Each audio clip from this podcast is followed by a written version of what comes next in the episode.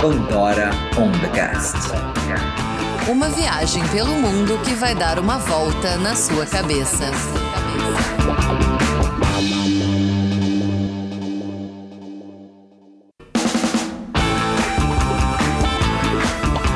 Olá, aqui quem fala é Fernando Zunho. Eu sou Rafa Velhinho.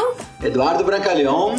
E eu sou a Luísa Lemos. E hoje a gente começa mais um delicioso Pandora on the Cast, o nosso podcast dessa viagem ao mundo do Pandora on the Road.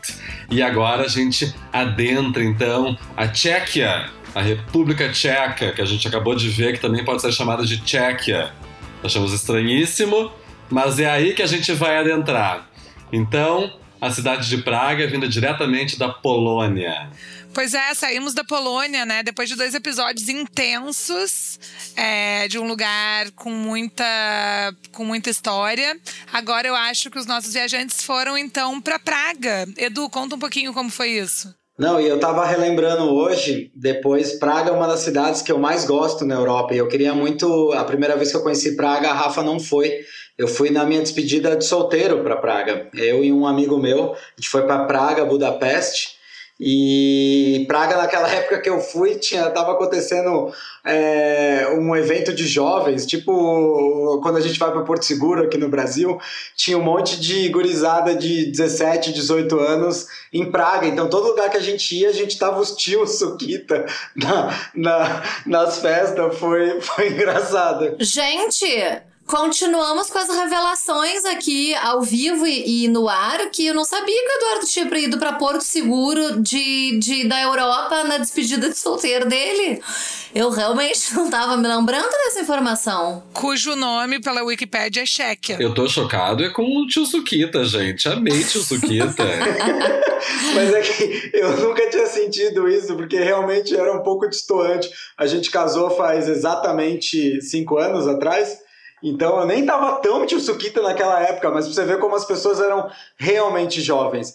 E eu tava muito feliz de ir pra Praga, porque é uma das, é uma das cidades que ela tem aquele ar gótico, medieval, que poucas cidades têm, sabe? E é uma cidade grande, para padrões europeus, ela é uma das 15 maiores cidades da Europa. Então ela tem aquele arzinho menor ali no centro, só que ao, to ao todo moram quase 3 milhões de pessoas em Praga, na região metropolitana, né, diria. Mas vocês sabiam que eu até fiquei chocada que ela é a quarta cidade mais visitada da Europa? Eu não sei, eu achei que tinha mais cidades mais visitadas que Praga, até porque ela é pequena, né? É, eu fiquei passado com essa informação também, nunca imaginei. Então, porque eu ia fazer um quiz com vocês dois, o Eduardo até já sabe, mas eu queria saber se vocês acertam quais são as cinco cidades mais visitadas da Europa. Quem acertar é, ganha um pirulito que eu vou mandar pelo Sedex. A gente pode fazer em dupla? pode. Vamos. Londres. Paris. Boa que mais? É, Roma. Roma, muito bem. Só tá faltando uma, porque eu já tinha dito que Praga tava na 5. A gente falou muito dessa outra dos nossos primeiros episódios. Amsterdã. Amsterdã. Gente, vocês são muito bons! Vocês são muito bons de quiz. A gente é muito pandorete. A gente é muito pandorete. Se tu não tivesse dado essa dica, eu diria Barcelona na verdade. Eu não diria Amsterdã. Ah, pois é. Eu, eu, tava entre, eu tava entre Amsterdã e Barcelona, que na verdade são duas das cidades junto com Paris e. Deve ter outra certamente, mas eu me lembro que eu li um artigo que era Paris, Barcelona e Amsterdã que estavam fazendo políticas públicas para diminuir o turismo. É importante, porque na verdade isso daí vai se tornar um problema. Agora com, com a pandemia deu uma diminuída, a gente não sabe como que vai ser os, o próximo ano, 2021, mas eu acho que as pessoas vão estar tá sedentas para viajar. O pessoal está falando que só vai, vai fomentar o mercado interno. Eu acho que quando liberar, gente, o pessoal vai, vai pegar o primeiro avião que tiver, se tiver condições, e vai dar uma banda por aí. Pode ver o verão na Europa agora, né? Voltou em problemas com coronavírus em vários lugares, porque a galera queria sair, queria fazer alguma coisa. As praias lotaram, Portugal ficou lotada, Espanha, as praias bombaram, Grécia. Eu não ouvi muita coisa da Grécia, na verdade. Eu ouvi mais Espanha e Portugal. Será que a galera desistiu da Grécia? Acho que não, né? Sei lá o que aconteceu na Grécia. Mas o que eu ia dizer de que eu fiquei chocado durante a pandemia na Europa, e acho que assim, foi no iníciozinho do verão, foi logo que eles abriram as fronteiras para os outros países europeus, né? Uh, então, quer dizer, só tinham europeus em Paris, mesmo que não parisienses ou franceses, e tinha torre, e tinha fila para subir na Torre Eiffel, gente. Quando eu vi fila para subir na Torre Eiffel, que foi tipo a primeira aglomeração que teve ali no início na coisa, era uma filinha de pessoas para subir na Torre Eiffel. Só de europeus, fiquei chocado. Achei que era brasileiros e japoneses, e chineses, enfim. Mas imagina como deve estar tá bom viajar na Europa agora sem, sem os, os brasileiros, sem os argentinos, que vão bastante também, os mexicanos, os americanos, e praticamente só tendo os europeus viajando. Deve estar tá uma maravilha mesmo visitar Madrid, visitar Paris nessa época. É, não, não bem uma maravilha, porque tem muita coisa ainda fechada e as restrições e bares, etc. Eu acho que não, não tem como tá uma maravilha, né? A maravilha, é, maravilha que... não é a palavra do momento, né? Não, é, não é a palavra do coisas. momento. Não. Tá, mas contem pra gente aí como é que antes da gente começar a debulhar a cidade de a belíssima cidade de Praga, como é que foi essa chegada em Praga? Estacionar o carro de novo numa cidade cheia de gente, etc e tal. A gente estava em Zakopane, lá nas montanhas da Polônia. Aí a gente atravessou para Eslováquia, que na verdade eu, descobri hoje pesquisando que a Eslováquia ela pertencia à Tchecoslováquia, que hoje se dividiu e virou República Tcheca e Eslováquia. Ou seja, há um tempo atrás a Eslováquia, a Bratislava, era a segunda maior cidade da, da, da Tchecoslováquia. E aí a gente foi dirigindo até Praga, chegamos meio tarde, porque dá mais ou menos uns 450 quilômetros. E aí eu achei no mapa, eu sempre faço isso, depois de um tempo a gente ficou mais experiente. A gente tenta achar um parque onde as pessoas vão, vão fazer esporte, que seja afastado do centro, e a gente achou esse parque, paramos o carro para dormir, porque a gente já tinha visto um, um, camping, porque como a gente só tinha dois dias em Praga, ficou muito apertado, muito apertado mesmo. Então eu falei, Rafa, dessa vez vamos acampar, deixar o carro ali acampadinho, bonitinho. Só que para que pagar uma diária a mais, né? A gente dormiu no carro aquela noite e no dia, é, no dia seguinte, cedinho, a gente foi para o camping e o camping era 6 quilômetros de, do centro histórico. Então a gente montou a barraca, deixou as coisas prontas e, e zarpou para o centro para conhecer Praga em 48 horas. Você sabe que a gente mandou pedindo para as pessoas e tal na, no Instagram dicas de conhecer a cidade. Só que a gente tinha 48 horas, né? E aí as pessoas, vocês são loucos, por que, que vocês vão ficar 48 horas? Praga é maravilhosa. Mas realmente nosso visto tava é, expirando, né? Aqueles três meses que a gente tinha para ficar na área Schengen estavam. É, a gente tava com a corda no pescoço e foi o que restou de dias para conhecer Praga né? Eu não sei quantos mais dias seriam necessários, mas realmente foi muito pouco, né? Mas era isso que eu ia perguntar, se vocês acharam esses três dias poucos porque assim, da minha experiência, eu diria que tá bom. É, o centro histórico de Praga, ele daria para ver em dois dias, mas eu acho que fica. que Como eu, eu, eu, sou fotógrafo, eu gosto de voltar nas melhores luzes. Por exemplo, aquela ponte, se você não vai no horário certo, você não consegue tirar foto, é muita gente. É um lugar assim, imagina, recebe mais, mais turista é, do que o Brasil inteiro, só a cidade de Praga. Então tem gente o tempo inteiro. A gente foi, eu até falei nos stories na época, a gente foi em outubro, dia 15 de outubro, por aí, que teoricamente não era mais temporada, já tinha acabado o verão e estava totalmente tomada. Aquela Charles Bridge ficava lotada até meia-noite, tinha gente nela. Então, esse foi uma algumas das é, opiniões bem diversas minhas e do Edu. O Edu ama Praga, né? Ele sempre fala que é uma das se não é a cidade preferida dele na Europa. E eu não é, amei Praga, né? Eu achei realmente Praga muito bonita, a arquitetura é muito diferente. É, ela é até conhecida como a cidade dos, dos mil. Eu, mil pináculos. Eu fui ler o que era pináculo, é tipo mil torres, né? Eu não sei se a gente usa a palavra pináculo, achei meio esquisita. Mil torres, mas enfim, todos sempre. E aí quando a gente sobe naquelas. Tem vários pontos de observação na cidade que tu pode subir nas torres e tu vê realmente a cidade de cima. É maravilhosa. É um dos motivos dela continuar com os, assim tão linda e preservada é por não ter sido bombardeada. Mas é, eu cada vez mais e ao longo da viagem tenho me incomodado muito com lugares extremamente cheios. E Praga, gente, Praga era um lugar assim, não tinha. pa- parece que não tinha lugar sem estar sem tá abarrotado.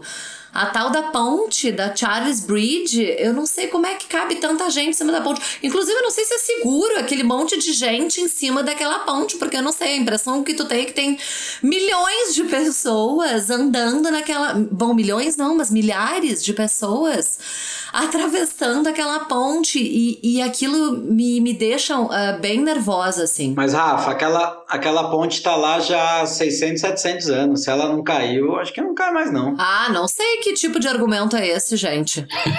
As, as coisas que desabaram algum estavam né, lá há muito tempo. Não sei bem que se isso é, é uma, uma- um fator de segurança. Vocês estão virando ermitões, então?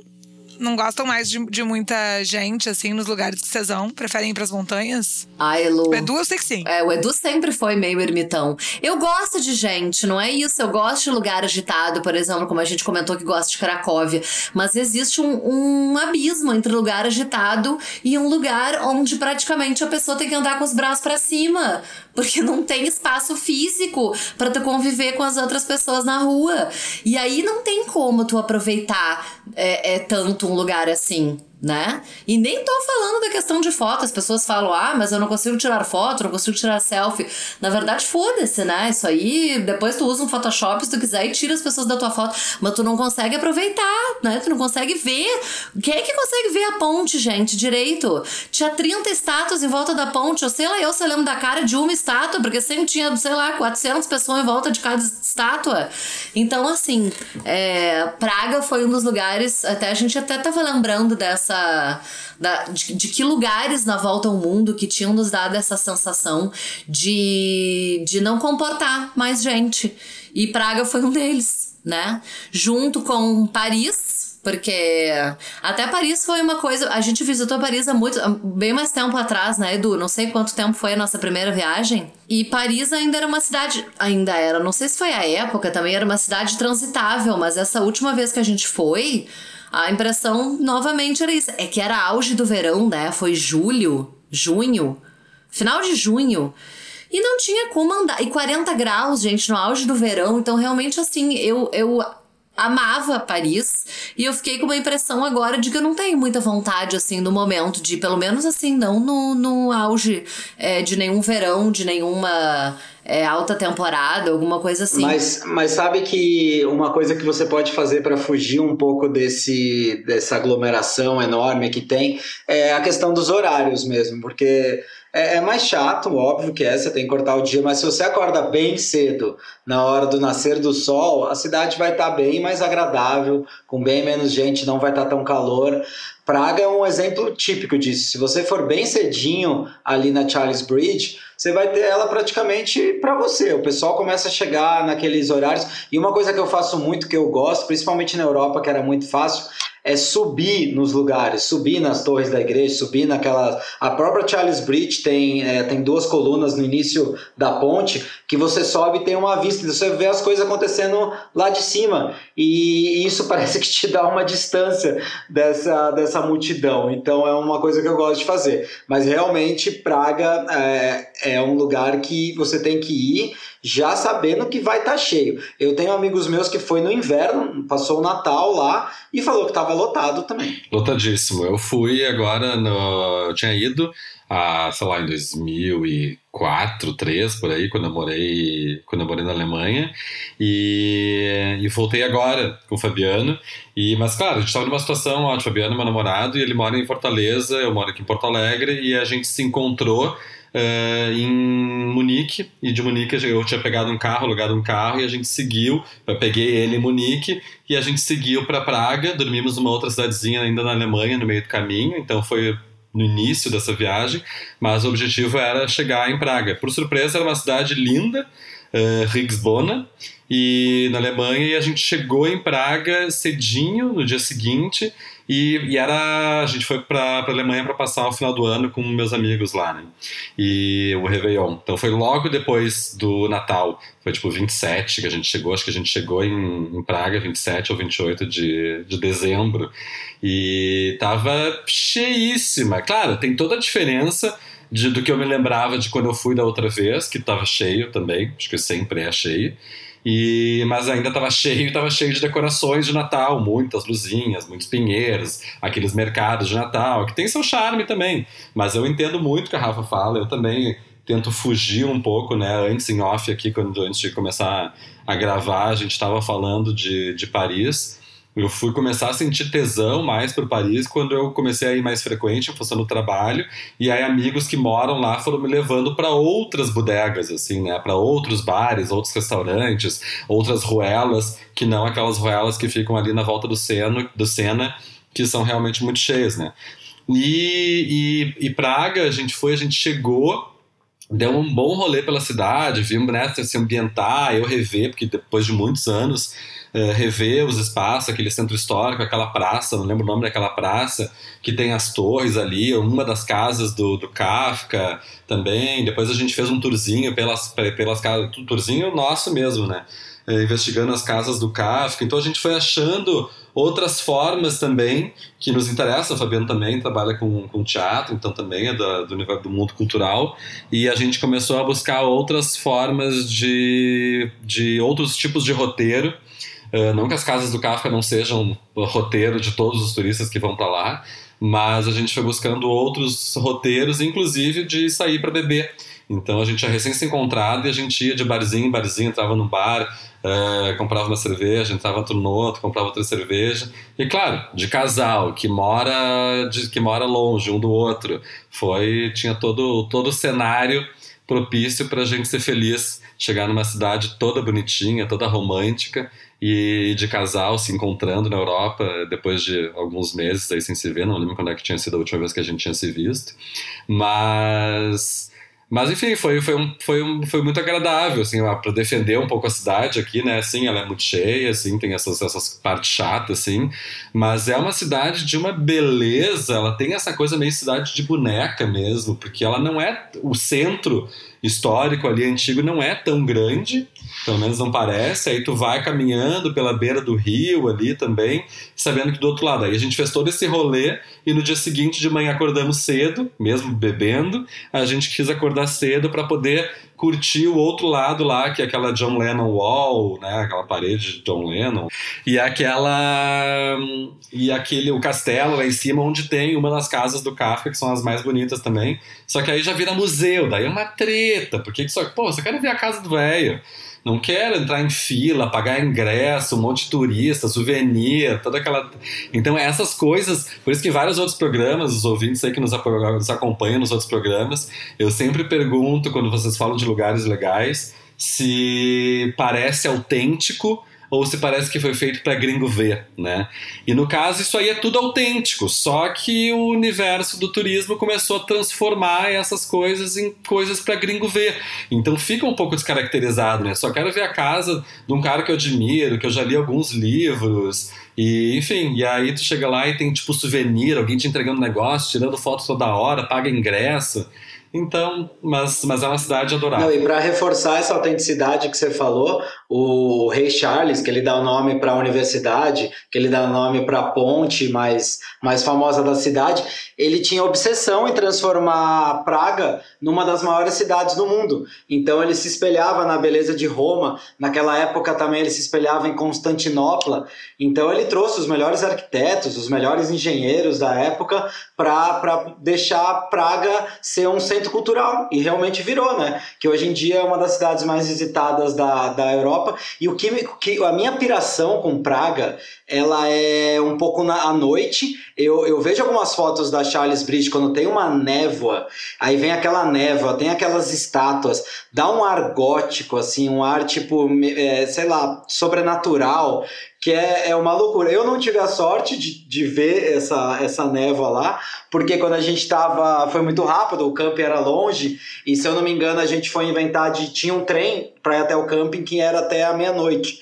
E a gente, não, é pertinho, é 6 quilômetros, vamos voltar a pé. Um dia a gente, o segunda noite, a gente quis ficar mais, até mais tarde na cidade e voltamos a pé. Foi tranquilo, foi 6 quilômetros, não é nada, nada demais, mas foi uma horinha e meia caminhando para voltar até o camping de noite.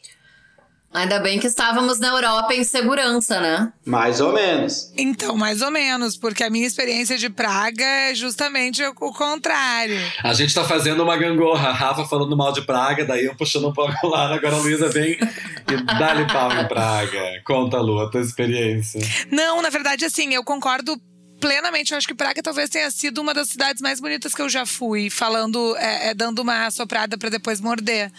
E, e, ela realmente é lindíssima, assim, né? Ela parece, é, é para mim, essas cidades muito bonitas que parecem uma pintura, parecem sempre caixa de quebra-cabeça, sabe? Ela é típica caixa de quebra-cabeça, né? Assim, de mil peças pra gente montar. E é, é, eu, eu, lembro muito do entardecer, que eu achei um dos entardeceres mais bonitos que eu já vi, assim. É um entardecer incrível, incrível, incrível. Só que a gente teve. Eu fui quando eu fiz o mochilão pela Europa com a Luciana, e a gente teve um daqueles é, azares, azares, se diz azares, será?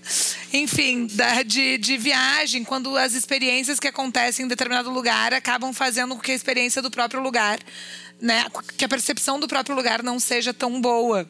Então, até essa questão que a Rafa estava falando sobre ter muita gente, eu acho que é uma das coisas, né? Quando a gente não consegue aproveitar nada porque tá tudo abarrotado, a gente acaba tendo uma experiência pior, uma, uma percepção pior do lugar, né? Porque que saco! Eu só queria me sentar num lugar, eu tenho que esperar numa fila, tenho que esperar para tirar foto, eu tenho que esperar, né? E, e aí em Praga aconteceu isso, assim, a gente deu muito azar, porque no mochilão que a gente foi para vários lugares, foi o único lugar que a gente escolheu mal o, o, hostel. A gente escolheu um hostel que ele era fora do centro histórico, assim. Ele era, ele era meio que na chegada do trem, tipo numa grande Praga, sabe? Fazendo analogia com o grande Porto Alegre. Ele era um pouco fora da cidade, assim num bairro talvez um pouco mais pobre, que exatamente onde chegava o trem, já num bairro com, com, meio que com rodovia grande, sabe? Eu não sei se vocês, enfim, conseguem visualizar isso lá, mas a gente só percebeu quando chegou. E aí, no que a gente desceu do trem, é, um, um moço esbarrou na gente, assim, já no trem. A gente não percebeu, mas ele estava nos seguindo. Aí a gente passou uma ponte, tava só a gente e ele naquela ponte junto com um menininho.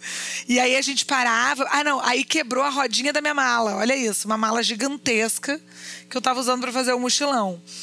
E, e aí era atravessando uma ponte infinita é, com, aquela, com aquela mala com a rodinha quebrada. E cada vez que a gente parava para ajeitar a rodinha da mala, o moço e o seu filho paravam e ficavam olhando o mapa. Uma atitude completamente suspeita. Mas eu estava na Europa, achei, não, na Europa, né? O moço está olhando o caminho, realmente. Bom, quando a gente desceu da ponte, ele roubou, é, é, nos roubou, roubou todo o dinheiro que estava bem para fora, assim, da mochila da Lu, na verdade. É, e atravessou a rua com a criança.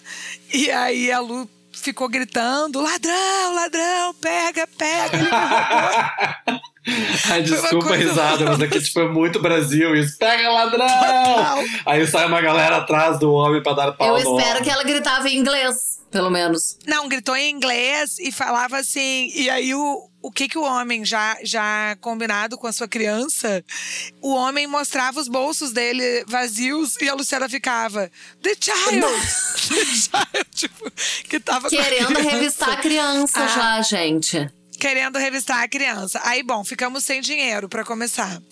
É, depois, aí a gente, enfim, aí a gente ficou nesse, nesse hostel que não era legal, num lugar longe, com um clima meio esquisito, a gente já não gostou. Então, assim, já foi deixando tudo meio assim. E para coroar, no final, da, da, da, viagem, a gente foi subornada por guardas tchecos. Ah, é? Como assim? Rapaz. Como assim vocês foram subornadas? É, uma, uma parte é nosso erro, que a gente. A gente tava com aqueles negócios pra andar no transporte público, eu acho que valia. É, tipo, tinha duração de 24 horas, né? E, e aí a gente tava, sei lá, é, a gente pegou num dia e no dia seguinte era era tinha passado uma hora e a gente tava indo embora de Praga. E a gente pensou, cara, não vamos comprar outro. Passou uma hora. E aí o guardinha, ele foi direto na gente. Ah, Deixa eu ver.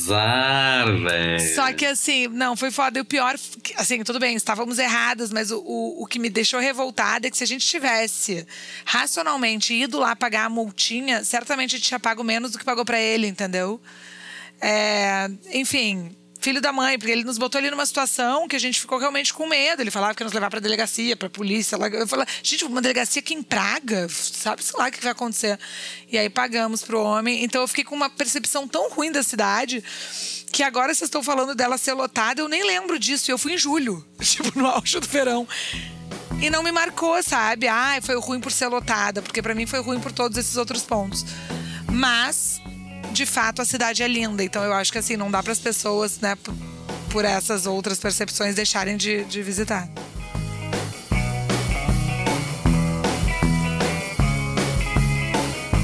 Bom, mas aí agora eu vou ter que contar a nossa história, né? Porque eu mesma vou me contradizer e acabei de defender Praga e dizer que Praga era na Europa, estávamos seguros, mas assim, é, eu tô completamente louca, as pessoas vão achar que eu sou completamente louca, porque em Praga aconteceu o primeiro furto do Pandora on the Road. Gente, Praga é perigosíssima. Cuidem-se em Praga. Eu não sabia, gente. Eu vou até mudar minha pandica. Vocês vão ver que no final da história é um furto que trouxe não tão más experiências. Inclusive, eu uh, gosto do próprio ladrão que nos furtou. Agora vou ter que explicar para vocês entenderem como eu, assim, é, desculpei ele tá? Pelo que aconteceu. O nosso camping, como disse o Du, era bem longe, tá? E, enfim, estávamos na Europa já há bastante tempo. Eu não tinha a noia de. Ai, o carro tá trancado. É, será que as coisas estão para dentro do carro? Porque normalmente a gente assim não dorme com as coisas para fora e a gente sempre assim, quando a gente sobe, a gente sobe pela, para quem não lembra, a nossa barraca é em cima do carro, tem uma escada por fora de metal, a gente tranca o carro, todas as portas e sobe na barraca com o carro trancado, né? E por algum é, ensejo do destino, aquela noite eu, Rafaela, estava com a chave e não tranquei o carro. E aí a gente acordou no dia seguinte e do nosso lado tinha uma motorhome, né, Edu? Sim. E a gente descobriu que era uma brasileira. Uma brasileira, gente finíssima, casada com um alemão, eu acho. Eles estavam em família, passando poucos dias só ali e nos convidaram para tomar café da manhã dentro da motorhome com eles. E, enfim, entramos dentro da motorhome pra tomar café e tal. E aí, lá pelas tantas, a gente. Eu não sei se o Edu olhou pela janela ou se quando ele desceu da motorhome, a carteira dele tava em cima do capô do carro. E aí ele me disse, Rafa, por que, que a minha carteira tá em cima do capô do carro? Aquilo não fazia nenhum sentido, sabe? E aí, nisso, a, a gente abriu a carteira e não tinha mais nenhum dinheiro dentro. Eu não sei quanto é que a gente tinha. A gente não deveria ter tanto dinheiro assim. Eu não sei se a gente tinha o quê. Quanto é que a gente tinha? De uns 100 euros? Não, não. Rafa, é, o dinheiro lá é, é tcheco, não é euro. É ah, não era lá. euro. Desculpa. A gente tinha uns 150 é. reais, assim, entendeu? Não era muita coisa. Era pouca coisa. Mas não, o que, o, que foi, o que foi estranho nessa história, porque a carteira estava ali em cima, e como a Rafa esqueceu de, de trancar o carro, a minha carteira estava dentro da minha, da minha jaqueta. E aí eu falei, caramba, cadê a jaqueta? Aí eu fui procurar a jaqueta e um colete que eu estava usando, ele roubou a, a jaqueta, o colete, o dinheiro da carteira, mas deixou tudo lá, deixou o cartão de crédito, deixou tudo. Gente, por isso que eu falo, defendi o ladrão. O ladrão levou apenas o dinheiro, levou uma jaqueta e um colete que eu adorava, mas assim, deixou todos os cartões de crédito, deixou todos os documentos dentro da carteira, devolveu a carteira, gente, ele se deu o trabalho de colocar a carteira em cima do capô do carro. Ele poderia ter jogado num valão a carteira. Eu quase disse, sabe, ai, querido, sabe, ladrão ladrão assim fofo, gente. Ladrão fofo na Europa. Achei fofo do ladrão. E aí, ainda de- depois é, é, dessa história aí, bom, perdi, o Edu perdeu a jaqueta, eu perdi o colete, mas assim, o roubo foi é, com muito poucas perdas materiais, né? Não, e tu não lembra, Chu? A menina do motorhome, eles ficaram sensibilizados com a história. E aí eles pegaram, eles falaram, ah, a gente tá indo embora da República Tcheca. A gente também tava. Mas eles falaram, a gente tá indo embora. Pegaram e deram, um, sei lá, uns 200 reais em, em tcheco pra gente. E foram embora. Lucraram. Lucramos. Esse- ou seja, a gente saiu do furto com mais dinheiro do que quando a gente, antes de ser furtado. Mas imagina, queridos, eles ficaram sensibilizados, eles estavam indo embora, ela disse, cara, a gente não vai usar esse dinheiro. E eu, imagina, pra se- aceitar dinheiro, né? eu disse, imagina, a gente não tá precisando, foi, foi pouco dinheiro, não te preocupa. E ela, imagina, a gente não vai usar, vocês vão usar muito mais esse dinheiro, pega aqui, eu vou ficar muito feliz. Então, assim, Achei que o furto não foi tão traumatizante, né? Porque o ladrão foi fofo e a gente ainda lucrou mais dinheiro do que antes. Eu só não fiquei muito chateado e bravo com a Rafa, porque realmente a jaqueta, apesar de eu ter gostado daquela jaqueta, não, não, não tem problema, mas minha câmera tava ali atrás do carro. E ele não viu, não sei por que que ele não viu, porque a minha câmera com a lente ia, ia ser um prejuízo enorme, assim, enorme mesmo. Então, no final, eu até agradeci. Quando eu vi que, só- que foi só a jaqueta, eu falei, ai, que bom. Só a jaqueta é lucro do lucro. Na verdade, o furto aparentou bem aqueles tipos de furto que ele queria trocar por grana, né? Queria a grana, óbvio. E aí viu também umas roupas ali jogada, mas, pô, né, não, não quis roubar cartão de crédito, não quis fazer um, um roubo assim muito substancial. Provavelmente, sei lá, usuário de droga, alguma coisa assim. O que tem bastante na Europa, né? A gente na Europa vai se dando conta, assim, nessas grandes cidades aí também, que é muito usuário de heroína, né? Então tu vê aquelas pessoas, tipo, bem zumbi, assim, na rua, é uma coisa que chama bastante a atenção da gente. A não ser quem, por exemplo, mora em São Paulo e conviva na Cracolândia, não é uma coisa que a gente tá acostumada a ver é, esses usuários de droga, assim, muito pesada, naquele estado, assim, bem, bem zumbi mesmo. É, Praga é Praga é bem conhecida pelas nights, né? Assim, as pessoas vão muito pra isso. Até tava pensando na dica que o Edu deu de de manhã cedo. Acho que é uma boa dica pra Praga, né? Porque acho que, a não ser a galera que tá saindo da night de manhã cedo, realmente as pessoas não devem estar tão disponíveis pra turistar. Né? Eu ia dizer que pior do que esse bandido aí, do que, é, aliás, melhor do que esse ladrão, só aquele que me roubou o carro uma vez saindo do acidente, lembra? Tu tava comigo, Rafa? Não lembro, o que que aconteceu? Ele entrou no meu carro, tirou um sono e só comeu meu chocolate que eu tinha guardado depois da night. O resto ele não levou nada, achei esse ótimo. Gente, esse só roubou um chocolate. Foi melhor. Não, mas o pior foi que vocês acharam ele dormindo dentro do carro, não foi isso? Foi, essa parte foi um pouco Sim, traumatizante. sim. Gente, a pessoa vai entrar no seu Gente. carro, tem um, um bandido dormindo dentro do carro porque esqueceu de ir embora. Ou o- a tua teoria do usuário de drogas era alguém que fumou um, um, um beck, tava com uma larica, achou o chocolate e tirou um sono, né? Exatamente. Ou só tava relando, só, tô- só queria achar um lugar mais quentinho pra, pra tirar uma soneca. Exato. Tá, mas vamos seguir, hein? Praga. Vamos. Não, e não vamos deixar as pessoas com essa má impressão de praga, de furtos, né? É, eu, eu até ia comentar assim duas coisas da- das minhas vivências ali. Para pra falar mais da cidade, então nesse dia seguinte, a noite foi deliciosa, a gente não foi nenhuma balada nem nada, até porque era uma época meio ingrata, né, uma época natalina, e mas a gente foi de bar em bar e foi uma noite agradável, assim, da gente ficar bebendo, uh, ficamos bêbados, assim, cidade barata também, então a gente conseguiu achar umas bodegas ali. Tem umas, essa praga tem uma curiosidade, né, para quem não foi, tem, né, fica ouvindo falar que é uma cidade linda, e não é à toa que é uma cidade muito turística, porque realmente ela tem uma graça incrível. Ela é cheia de pequenas ruelinhas, assim, também, né? Elas têm umas, umas valas, assim, que, tu, que é inacreditável. Tu tá caminhando num lugar pequeno e daqui a pouco tu olha, tem mais uma valinha menor ainda do que ela. Uns pedregulhos, daqueles pedregulhos que tu deve ter, tipo, séculos e séculos ali de, de construção.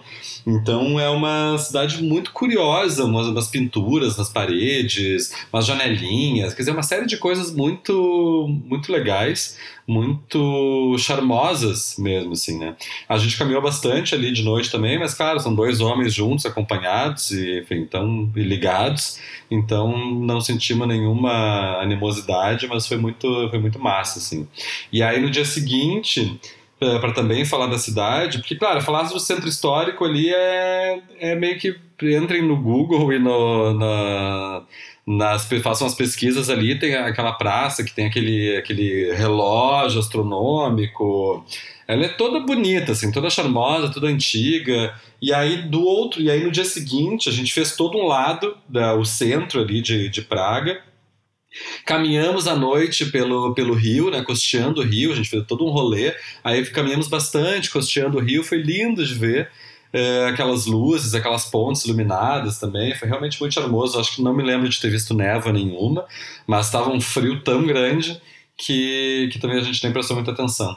E no dia seguinte falar que tem aquela, ela, tu, tu cruza a Chaves Bridge e aí tu vai, ela é uma cidade tão graciosa e ela tem como o rio ele é largo, tu vai caminhando, cruzando a ponte, não que a gente ia ficando olhando para trás, vendo a cidade de outros ângulos, assim, acompanhando a cidade e vendo ela de outros ângulos. Então, de dentro, do meio da, da ponte, do meio da ponte, no final dela, poder acompanhar mais ou menos todo, dar um panorama na cidade, do modo geral. E aí, quando tu vai pro castelo lá em cima, que é onde está uma das casas do, do Kafka, que é uma das mais bonitas, que é numa rua super antiga, uma rua super bonita, é, dali de Praga também. Só que, claro, tu sobe no castelo, tem uma vista linda lá de cima, tu enxergar Praga, daí eu acho que é um dos pontos mais altos da cidade ali. E depois tu tem que pagar para entrar no, no coisinha e tu caminha e tem essas ruas, essas, mais uma rua também. Só que, claro, é uma rua que virou uma uma galeria de turistas, em que tá uma das, das casas do, do Kafka, que também são muito bonitas, assim. E aí depois a gente foi descendo e passa por um parque, tem um parque lindo também do outro lado, até que a gente chega na, na Wall, na John Lennon Wall, que é nada mais nada menos do que uma, também é uma parede toda grafitada, toda pichada, do lado de uma pontezinha, que aí tem um canalzinho ali, um redemoinho, cheio de gracinhas, cheio de mimosuras, assim. Então foi uma. Assim, tinha um cara lá tocando violão, tocando músicas do John Lennon, obviamente. Mas, enfim, são, é uma, foi uma, uma cidade muito adorável. Não, só para o, o Joleno Wall é um memorial, né? É, é uma onde os, os, fãs, enfim, foram lá depois do, do assassinato e aí tem vários desenhos, isso, e, e fica, então, as pessoas tocando as, a, as músicas dos Beatles e tal. É, mas é um memorial, né? Foi legal que a gente, a gente conseguiu parar o carro ali. A gente tem uma foto que é a Land Rover, uma Kombi e um músico cantando ali naquele muro todo, todo grafitado. É bem legal. E falam que todo ano muda, né? Porque aí chega uns grafiteiros novo, coloca uma, uma cara nova ou alguma, alguma fase diferente dos Beatles. Então vai sempre. É, é uma parada meio orgânica, assim, vai sempre mudando. Você vai lá, daqui dois anos vai ser totalmente diferente do que você for. E uma coisa que é impressionante quando você tá no centro histórico de, de, de Praga, e principalmente ali na Charles Bridge, é o castelo de Praga, né? Que o Pato falou. Quando você atravessa ali a ponte, é o maior castelo do mundo, de acordo com, com, com o Guinness Book. E ele é de qualquer lugar que você tiver do centro histórico, você vê. E além do castelo ter aquele prédio com sei lá quantos, quantas centenas de quartos, tem a catedral, né? A catedral de São Vitus, dentro da praça principal do castelo. Então o castelo parece que tem gomos de altura, assim quando você vê de longe. Ele tem toda essa, essa arquitetura gótica, meio, meio barroca também. Então é, é fabuloso, tanto de dia, de noite. Praga, assim, olha, para dizer a verdade, de cidade fotogênica, eu acho que, que são poucas que são igual Praga. Eu colocaria Praga, Budapeste e Paris assim, de cidade extremamente fotogênica. E Roma, né? Roma não posso esquecer. E eu não vou deixar passar o ensejo também, que o Pato falou que é uma cidade barata, né? Então Praga, ela já tem esse gostinho aí de leste europeu por ser barata. E a cerveja custa menos que água, né, gente? Meio litro de cerveja custa, sei lá, em média um dólar. Então, na verdade, as pessoas têm mais motivos para beber cerveja do que água. E você sabe que, inclusive, a, a Tchequia, República Tcheca, é o país que mais bebe cerveja no mundo. A gente acha que a Alemanha, na né? Alemanha é coisa nenhuma. São 143 litros per capita por ano. Mas só pra trazer um, um, dado que não é relevante, porque a gente não tá, não, não tá falando nem do continente, mas vocês sabiam a Alemanha é só o quarto país, eu tô decepcionadíssima com a Alemanha. Vocês jamais vão adivinhar qual é, eu nem vou fazer um quiz porque é impossível de adivinhar. Vocês acreditam que o segundo país que mais bebe cerveja no mundo é a Namíbia? Fiquei chocada, chocadíssima. Mas tem um, uma só possível causa, porque eles foram colonizados pela Alemanha durante muito tempo. Então eles, o, o, o aluno superou o, mestre. Ah, daí eles resolveram dizer chupa Alemanha, a gente bebe mais que vocês. Tipo, ha! E provavelmente a Naniba é mais quente que a Alemanha, então tem algum, algum nexo aí. Só que sabe o que é legal da, da, da, República Tcheca? Que é isso que a Rafa falou é verdade. Eu adorava chegar em qualquer pub lá. É menos de 2 dólares, 1 um, dólares e 50. Então você pegava aquelas, aquela cerveja. E eles que inventaram a cerveja Pilsen, né? Que é a cerveja mais consumida no mundo inteiro. E diga de passagem, daqui a pouco a gente vai contar. A gente, eu fiz a Rafa ir até a cidadezinha de Pilsen. Como a gente só tinha três dias da, da, na República Tcheca, eu tive que sacrificar um dia em Praga e no último dia a gente foi para Pilsen, que é 100 km de Praga, e lá tem a, a Lá foi inventada a cerveja Pilsen, né? E, a, e, tem uma fábrica que é a Pilsen Junior, que eu adorei ter visitado, por mais que a gente não conseguiu fazer o tour, porque eu fui várias vezes para Amsterdã e eu nunca entrei na Heineken. Qual que era a minha lógica? Eu falei, poxa, tô em Amsterdã, tem coffee shop, eu vou no coffee shop. Heineken tem no mundo inteiro. Aí sempre pensei assim, lá, lá em Pilsen, não. Eu falei, eu quero ir lá no tour, eu quero ver os barril, como é que faz a cerveja. Aí a gente chegou, a Rafa não se programamos, chegamos lá, só tinha em tcheco é, os horários e em russo. Aí eu falei, hum, não tá muito legal, né? Acho que não vale a pena a gente fazer o tour. Então a gente só ficou lá tomando cerveja, a fábrica é muito legal, a marca dela é, é bonita, é verde, e, e eles têm um restaurante bem bem tradicional lá, que a gente comeu joelho de porco. A Rafa comeu uns, aquele prato que você gosta de massa frita, qual que é o nome? Spätzle. Spätzle, que o Eduardo chama de pretzel, mas é Spätzle. Por isso que eu não quis nem falar, porque eu ia falar errado. Quando eu aprendo uma coisa errada, é foda. Ah, eu acho maravilhoso. Tá, eu fiquei lembrando disso, né? Essas coisas, voltando a falar da coisa de turismos, assim, essa, essa hum, coisa das marcas na cabeça da gente. O, tu falou da, de Amsterdã, eu fui, depois que já, eu já fui no Museu da Heineken também, mas depois que eu voltei mais de uma vez para Amsterdã, cara, eu fui a outras cervejarias e ver outros museuzinhos, digo museus, porque são museuzinhos, porque são cervejarias melhores, menores. E, ah, é outra experiência, é muito menos isso, muito mais. É o cara da cervejaria mesmo te recebendo, te atendendo, te mostrando como é que funciona. Tu consegue enxergar o processo sem ter, tipo, umas pessoas te dando ombradas nos cantos ali. Então é muito massa. Mas o que eu queria comentar, para a gente não fugir também tanto do, do nosso roteiro aqui, é que a é, eu tive a experiência também, acho que vocês também, vocês, claro, vocês vieram do norte, estavam vindo ali Finlândia, os Bálticos, Polônia e entraram na República Tcheca, e eu, que sou alemãozinho, né, falo porque morei lá, então eu vou muito ali para visitar meus parentes, meus amigos, e a gente entrou, na, como eu falei antes, entrou na República Tcheca pela, de carro também, pela Alemanha. E, e a gente tem uma, uma coisa que me chama muita atenção, porque desde que eu morei na Alemanha ali, que se, né, a vida toda, mas claro, é, quando tu tá lá, tu, tu vive mais isso, é essa coisa do leste europeu e do, e do oeste europeu, né? Do, da, da Europa ocidental e da Europa oriental. E, e fico isso meio que uma coisa no imaginário, assim, né? Por que, que, ainda tem essa divisão? Por que, que ainda tem isso? Que, que treta é essa, né? E quando eu estava morando lá, eu viajei horrores, viajei um monte por várias cidades, países, coisa e tal, de outros, outros países, da, da, da, além da fora da Alemanha tudo. E meus pais alemães nunca me disseram que não. E aí uma das, das, das minhas vontades era ir para Praga, e aí eles me disseram: ah, não, para tu ir para o leste europeu, a gente não vai deixar só se tiver autorização dos teus pais brasileiros. E aí eu fiquei com aquela tipo, gente, o que, que, tá acontecendo? Que loucura. E, e claro, é diferente. Eu soube que tem a Alemanha, uh, que, que ainda é meio dividida, né? Não é uh, mais por um muro, mas tem cidades, pessoas, famílias na, na Alemanha Oriental que ainda pagam, aliás, na Alemanha Ocidental, que ainda pagam impostos de recuperação para a Alemanha Oriental. E, e, a, e a diferença que isso causa. E, obviamente, essa causa, isso causa um pouco de preconceito, um pouco de birra, porque as pessoas acham que elas ainda têm que pagar imposto para os outros, né, para recuperar um, uma história. Um, e a gente passando, daí, para encerrar aqui minha, minha participação, mas a gente passando de carro, eu já tinha vivido isso passando de trem, mas de, de, carro, a gente, cara, percebe, tu percebe muita diferença. E a gente tive sorte de andar por umas. Como tinha tempo, eu tava viajando junto ali de casal, passar pelo meio das, uh, das paisagens. Tá? A viagem em si também era um objetivo, né? Não era só chegar na cidade. Então a gente conseguiu passar por vários cantos, várias entrar numa cidadezinhas, inclusive em Pilsen, passar por Pilsen e, e tem uma diferença nas coisas todas ali, nas construções tu já percebe uma diferença, na, até nas estradas mesmo tu percebe muita diferença.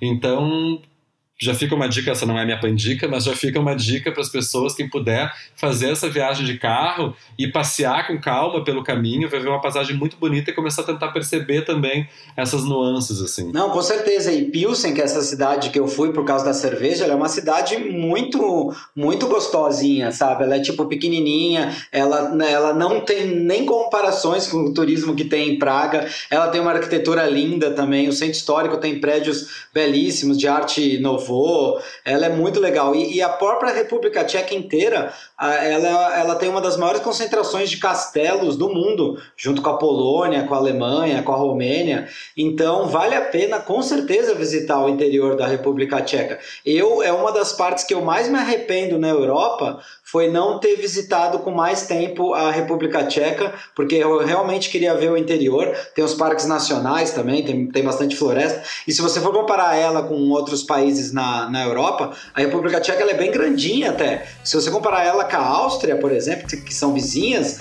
isso que a Áustria ela foi do Império Austro-Húngaro, ela era gigantesca. E aí hoje em dia ela é um país modesto assim em tamanho, né? Não em cultura. A cultura ela é foda.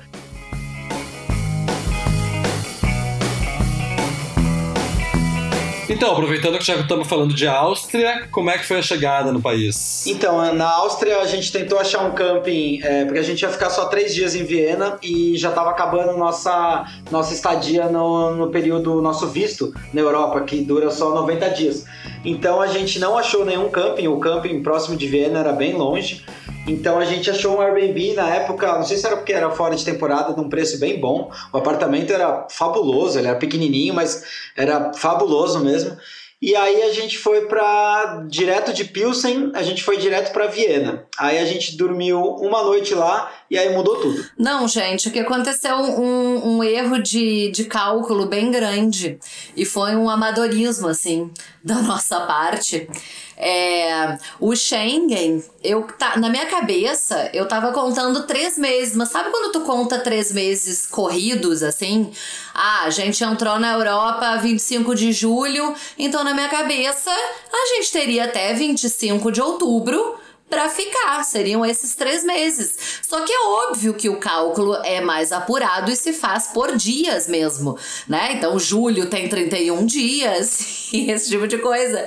E vocês têm noção que eu não sei, eu não tenho exata, exata lembrança como é que eu me dei conta. Eu sei que o Edu acabou de comentar que a gente alugou por três dias esse Airbnb.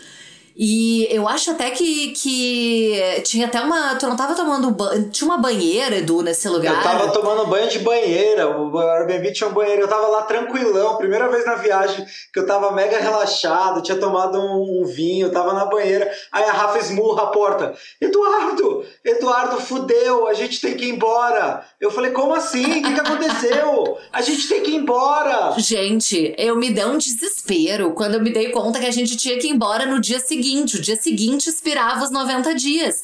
E na verdade, assim, eu não sei muito bem se o oficial do, da, da imigração conta na hora, ou se na hora que tu volta eles percebem que tu ficou um dia a mais, a gente não sabe como é que funciona, mas eu não vou arriscar não poder voltar pra Europa depois, né? E, me, e vocês me conhecem, me deu um ataque histérico e eu, e eu gritava, Eduardo, nós temos que ir embora! E ele não entendendo nada, tomando banho de banheiro, quase afogado, mas o que que aconteceu, mulher? E, eu, e aí eu contei então pra ele, disse, olha, a gente contou tudo errado, e agora vocês vão me perguntar por como é que eu me dei conta. Ou se eu olhei o olha, não tenho a mínima ideia neste exato momento por que é que eu me dei conta desse prazo. Eu acho que eu resolvi contar, talvez, os dias. Só que aí tudo tem uma solução, né? Eu só falei, Rafa, pior das hipóteses, a gente vai perder um dia aqui de Airbnb, que vai ser 30 euros, sei lá, e a gente, é, Viena até a Croácia, porque a Croácia já não faz parte da área Schengen. Então, o nosso próximo país seria a Croácia. E dava questão de, sei lá, 400 quilômetros, estrada duplicada. É que a Rafa realmente ficou. Só que aí, quando a gente saiu da Áustria, é, o cara lá da imigração nem olhou, nem contou os dias, nem nada. Só que a gente tinha medo de isso acarretar algum problema quando a gente voltasse. Sair não seria o problema, é. Seria um problema na volta, porque a gente pretendia retornar para a Europa depois. Os três dias viraram um. A gente passou um dia em Viena, porque a gente teve que ir embora correndo desesperadoramente para atravessar a fronteira para a Croácia. Gente, que deprei o Edu, coitado. Primeiro banho de banheira. Não deu nem pra aproveitar plenamente. Gente, super aproveitando. Não, eu tô passando, a pessoa não podia ter esperado a pessoa terminar o banho pra, pra deixar a pessoa pelo menos relaxar. Não tem... Casamento é na, na saúde e na tristeza. Não vou passar minha agonia sozinha esperando ele terminar o banho, gente. Eu tinha que dividir a minha agonia urgente com ele. No final das contas, a gente só visitou uma atração. Atração, eu gosto desse nome. Atração, parece atração de parque de diversões, né? Que foi o palácio lá, o palácio de Schönbrunn, né? Que é aquele palácio gigante que tem lá. Que era. Maravilhoso, lindo, da Cici. Da Cici. Por que, que a Cícia é famosa, hein? Alguém sabe? Ah, é, virou personagem de, de romance. Aí eu conheço mais a Cici, eu sei que ela não batia muito bem da, da, da cabeça, que eu saiba. A tua mãe, Eduarda, minha sogra gosta de ver séries e a Cici tem uma série, um filme, sei lá, é o que dela, É né? bem aquelas coisas de baile pra retratar aquela, aquele cenário super, bom, monarca da, da Áustria naquela época. Ah, entendi. E por isso que a gente não pode nem falar muito de Viena com propriedade, que como a gente chegou, a gente chegou quatro e meia, quatro horas da tarde aquele dia, fomos direto para esse palácio e o palácio fechava às cinco e meia. Eu e a Rafa chamamos que não valia a pena pagar 14 euros para entrar por pessoa, para poder ver uma hora e meia só o palácio. E a gente foi passear nos jardins, que foi a melhor coisa que a gente fez, porque os jardins são belíssimos, é impressionante. É uma obra de arte atrás da outra, e ele é enorme também. E uma coisa que me chamou a atenção, que ti- tinha uma, um café que era lá longe, você tinha que andar o jardim inteiro para chegar num café que, fica em cima, que ficava em cima de uma colina, e ele tinha uns guardiões romanos, e o café era maravilhoso, e tinha um... af- a- é, qual que é aquele doce de maçã, Rafa, que eu, que eu gosto, que eu esqueci o nome? Apfelstrudel. É, tinha um dos melhores de Viena, de, de, diz a lenda ali. Eu achei bom. Achei, não sei se era pra, pra ser comparado com os melhores de Viena, mas eu não tenho muita comparação. Vocês acreditam que esse palácio tem 1441 quartos? Porque Jesus, alguém, alguma família precisa de 1441 quartos. É inacreditável uma coisa dessa. Eu sei que só são 20 abertos à visitação, mas nem que a pessoa passasse uma semana e meia lá dentro, acampando e tal, pra, pra conhecer o resto do palácio. Mas sabe que, que eu achei interessante também que Mozart fez a primeira performance dele no palácio, ele tinha seis anos. Achei querido. Ele compunha já aos 4, 5 anos, ele já tava compondo essa louca. Gente do céu. Que Inacreditável. horror, né? É, eu entrei no palácio. O palácio é gigantesco, tá? Faz muitos anos também, mas enfim. Cara, eu tenho. Eu, assim, respeito, né? A gente respeita, pede respeito. Mas eu tenho muita preguiça dessas coisas, assim, porque não é muito a minha vibe estética, inclusive, né? Olhar para aqueles. Ah, tapetes nas tapeçarias nas paredes e aquelas camas com aqueles voal em cima e, e uns postes de madeira segurando o pé da cama para botar um voal em cima e um lustre, não sei que tamanho, não sei o que lá, e o piso e a cristaleira e não sei o que lá. Tá, tu vê uma vez, é assim, na minha ignorância, eu assumo a minha ignorância, é, tipo, ver esses castelos, imaginar aquela vida daqueles monarcas, não sei o que, né, ela a imperatriz desfilando, né, dan- dançando naqueles bailes com aqueles vestidos gigantescos e pesadíssimos, deve ser, é legal, tem gente que curte essa vibe princesas, assim, né, eu nunca fui muito das princesas, e, e eu fui a outros castelos, até na- no Vale da Esse, esse, essa região foi mais incrível, assim, de conhecer vários castelos, que é a região do Vale do Loire, no norte da França. E, e eu fui também, também na França, né, em Versalhes, assim. Mas aí, para mim, eu, aí que eu falo que é bem a minha ignorância, os historiadores aí, os apaixonados da coisa vão dizer: estás louco! Não entendi nada. Mas é que para mim é mais do mesmo, assim, tá? Eu não sei muito diferenciar, tá? Tem um pouco mais da cultura austríaca do que a cultura francesa, é, mais Cici, menos uh, Luís XIV, sei lá eu. Mas uh, é bonito, é uma riqueza sem fim. E os jardins são realmente muito mais bonitos. Acho que vocês arrasaram na ideia de visitar os jardins. Não gastei um euro, gente. Os jardins são belíssimos. Não, gente, vocês acreditam que tem um zoológico dentro do complexo do, do negócio? E, e, é o zoológico mais antigo do mundo. A gente não visitou também, eu não sei nem se tá aberto. Não, mas é, se ele é o mais antigo do mundo em funcionamento, por óbvio, ele está aberto. E aí eu achei uma coisa super curiosa que eles ganharam uma girafa em 1800, sei lá eu quanto, do Egito, e foi um bafafá na cidade, gente nunca tinham visto girafa. Parece que as filas eram assim quilométricas porque todo mundo queria ver a girafa. Tá, foi um pequeno adendo sobre a girafa. Eu achei muito curiosa essa história da girafa. Mas era isso, pô, era é realmente um, um, negócio gigante e, e essas e, e, o exagero, né? A, a, fonte de Netuno essa, gente, era um negócio, sei lá, gigantesco. É, é, as coisas assim, umas, em proporções, tudo exagerado, né? Tá, mas então assim, já que vocês ficaram, só foram, fizeram esse passeio, pra gente não encerrar a Áustria sem falar é, de Viena em si, Pato, quer falar um pouquinho sobre a cidade só? Tuas percepções gerais, para depois a gente ir pro Persona? Pode ser. Eu tenho uma história incrível em Viena que eu gosto muito de contar, que Viena é uma cidade deslumbrante, tá? E a gente vai se conhecendo, uh, os ouvintes e a gente mesmo aqui nas coisas das viagens. Já revelei minha paixão pela, pela, pela pelas imperatrizes, pelas princesas. Uh, e Viena tem uma coisa que é uma cidade, daquelas cidades que tu chega e ela é prontamente impactante na sua beleza, principalmente na coisa da arquitetura, assim, né?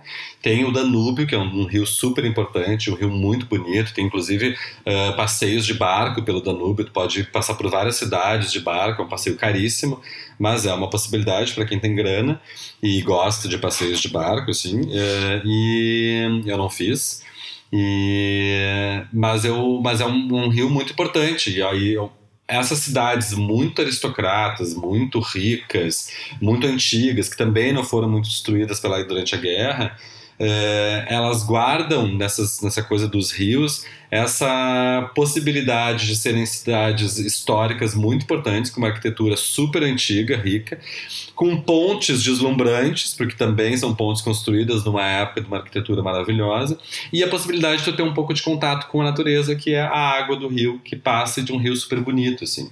Então, e claro, e, e onde muitas coisas acontecem, em geral, essas cidades que têm os rios, a cidade ela se forma em volta do rio, porque é onde as coisas chegavam também, né, numa época. E e o Danúbio é um, é um, rio belíssimo, a cidade ela tem essa arquitetura deslumbrante, tem prédios que tu ficava olhando assim, tipo, gente, o que será que é esse prédio? Eu, né, pra gente que é brasileiro, que as coisas são muito mais novas, a arquitetura é tudo muito mais nova, tu olhava um prédio assim, eu pensava, gente, isso aqui tem que ser assim um lugar muito especial, isso aqui é um castelo, e tu olha tipo um banco. É, são coisas assim, tipo, todos os prédios de uma farmácia, um banco, ao Palácio de Schönbrunn são todos uh, são todas arquiteturas, são todos prédios realmente muito bonitos. Ela falta para mim, no meu estilo de vida, é a coisa do tesão é a, é a vida noturna, as pessoas mais rock and roll, gente gritando na rua, gente. Eu me lembro que eu cheguei em Londres, a primeira vez eu cheguei em Londres, eu disse, ai gente, tô em Londres, vou sair. Eu não tinha nem 18 anos ainda, não podia entrar nos pubs.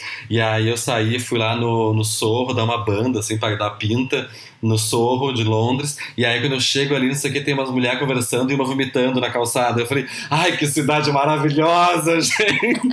Amei! Amei Londres, é aqui que eu vou ficar. Tu tem uma e... coisa com vômito. Eu lembro que uma vez a gente chegou. A gente chegou numa festa, tu lembra disso? Eu nunca me esqueci disso. Eu e o Pato, já, sei lá, com uns 20 e tantos anos, a gente chegou numa festa, tava tendo uma festa de 15 anos. Aí desceu um menininho do táxi, assim, jogado pra fora, vomitando. Aí o Pato, ai, que saudades da juventude. Criança vomitando. Eu me lembro dessa cena, pior que essa cena é muito real, gente. Mas é porque essas coisas, ou a pessoa louca vomitando, ela chegou no seu limite da loucura ali, né? Porque a saúde aguentava. Claro, ela aproveitou pra cacete. Né? Aproveitou pra cacete foi no limite ali da coisa. Enfim, e, Viena é o oposto disso. É uma cidade limpa, bonitinha, querida, histórica, carrega esse peso de, de ser uma cidade. Os museus são deslumbrantes, não só o Schönbrunn, tem um museu de ciência natura, de ah, ciência natural que chama, acho que é, né? Ah, enfim, são, é uma cidade historicamente para se investigar as questões históricas, uma universidade. A Ópera de Viena, eu fui na Ópera de Viena, ah, naquele pior lugar que tu paga, sei lá, os 5 euros. Fica no último lugar, mas foda-se, entrei, fui assistir um negócio na Ópera de Viena. E então, são, ela te traz, é um outro tipo de viagem, ela te traz experiências muito bonitas, ela é toda mais clássica mesmo, assim, né? Embora tenha, aí eu vou.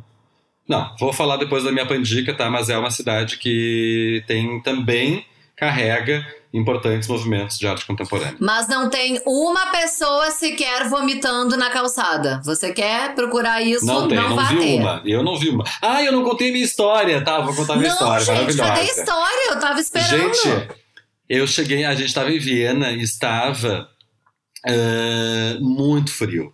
Aí tá, os primeiros dias estavam de sol, não sei o quê, mas estava melhor, mas muito frio, não sei o quê. Aí o último dia, eu era um estudante na época, e, e a gente estava eu e dois amigos. Um, e a gente ia juntos para o dia seguinte para Salzburg. E aí a gente já tinha dado, como é que se diz, alta, não, eu já tinha saído do, do nosso check-out no alta bom. Check-out é melhor que alta. É porque ele tá com a vibe do vômito ainda. Ele, ele tinha dado alta, na verdade. A gente foi, deu check-out no, no hostel cedo, né? E ficou perambulando com as mochilas. Alugamos mochila num, num armarinho desses aí. E fomos perambular pela cidade esperar o nosso trem que saía às quatro, cinco da manhã, mais ou menos. Mas ah, como, a gente, como nós éramos pé rapado, ah não, a gente não tinha comprado trem. A gente pensou, ah, não vamos economizar numa noite de hostel e vamos dormir, vamos pegar o primeiro trem e vamos dormir no trem de madrugada. Clássico de mochileiros. Clássico de mochileiro. A gente, quando a gente viu, a gente se deu, a gente chegou, no, aí fomos, fomos para um bar, beber num bar, e quando a gente se deu conta que a gente tava, os bares eram longe da estação do trem, a gente pensou, gente, que horas que será que fecha o metrô? A gente foi ver, a gente pegou o último metrô, que era, sei lá, meia-noite. Aí a gente foi para a estação para pegar a estação. O trem de Viena para Salzburg dura, sei lá, duas horas e meia, três horas, não é uma noite de viagem. E o primeiro trem saiu, pelo menos naquela época, que estava no auge do inverno, a gente. O trem saía, sei lá, quatro da meia da manhã, cinco da manhã. E a gente teve que ficar da meia-noite às cinco da manhã e parados na frente da estação, não tinha nada para fazer, nada para fazer. E aquela neve começou a cair, uma neve, uma neve, uma neve, começou cada vez ficava mais frio. E eram três latino-americanos, um chileno e um mexicano, nós três amigos viajantes. E a gente agarrado, um no braço do outro, assim, batendo o queixo. O amigo mexicano, óbvio, gente, parece um clichê, mas eu juro que é verdade. Tira o que da bolsa? Uma tequila. Aí a gente se encaixaçar de tequila no coisa. Tenta entrar. A estação fechou, não dava nem pra ficar dentro da estação, tinha que ficar na fora da estação, esperando ali. E aí, enfim, daí foi esse tempo, a gente ficou tipo, fazendo ligação para o Brasil, foi uma zoeira. Mas foi uma zoeira, uma história que eu acho dessas histórias de viagem, esses pequenos perrengues de viagem. Aí depois abriu um, um cachorro quente na uma, uma esquininha com cachorro quente, havia um cheirinho de cachorro, de calor, de comida, de qualquer coisa que nos aquecesse naquele frio do cão. E até que a gente entrou no trem e embarcamos para Salzburg. E Salzburg é uma cidade belíssima, a cidade do Mozart. A gente falou do Mozart antes. É a cidade do Mozart e é uma que é, é uma mimosura de cidade. E os mexicanos quer dizer que andam com tequilas dentro das bolsas. Isso não é só em filme, então. Os mochileiros, jovens mochileiros, aparentemente sim. Os que o pato se relaciona, assim. Os que me relacionam. Eu vou fazer um comentário pra vocês verem como vocês não estão errados em relação a mochileiros. A minha amiga mochileira do Eduardo, que chama Chantal, que a gente conheceu em Bangkok, ela tinha 70. Mas a alma é jovem. Não pode, não existe possibilidade da alma não ser jovem. Não, é impossível. Posso contar mais uma história louca que não para das histórias das coisas. Só a última história, depois, depois a gente corta, se for o Vamos. caso. Conta. É porque eu tô lembrando que a gente ainda tá na Áustria, e aí eu vou contar a história daí. A saída é pior, como se não, não bastasse. Lembramos que sempre muito frio, Salzburg inclusive. Aí a gente chegou em Salzburg, ficou tipo uma, duas noites só em Salzburg. E a gente também, obviamente, ia pegar o trem da madrugada para economizar uma noite de hostel. E a gente em Salzburg tava um frio também do cão e a gente esperando o trem chegar, que era um trem um pouco mais cedo. O chileno já tinha ido embora, tava eu e o mexicano. E a gente, que era divertidíssimo, um amigo divertidíssimo, e a gente perambulando assim pelas ruas de Salzburg, sem Salzburg, sem mais nada para fazer, esperando a hora do trem chegar. Eh, e a gente avista o quê? Um restaurante mexicano. Aí a gente pensa, gente, é pra lá, pertinho da estação ainda, é pra lá que nós vamos. Partiu o restaurante mexicano, se aquecer um pouco, comer um burrito, a última comida, a última janta, da, última comida da, da viagem.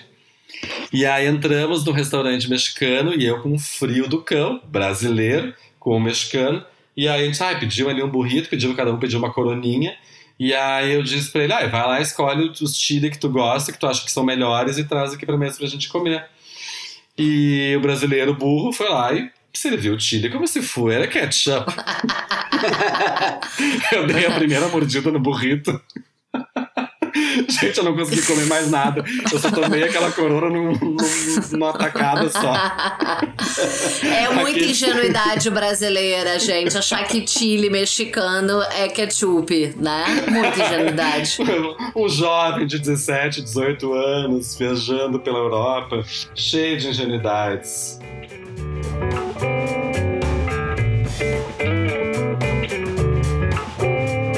Tá, gente. Então vamos chamar o nosso primeiro quadro, Persona on the Road. Vamos! Vamos, demorou. Depois dessas histórias maravilhosas. Rafa, será que o Persona on the Road explica por que, que o pato tem essa coisa por vômito?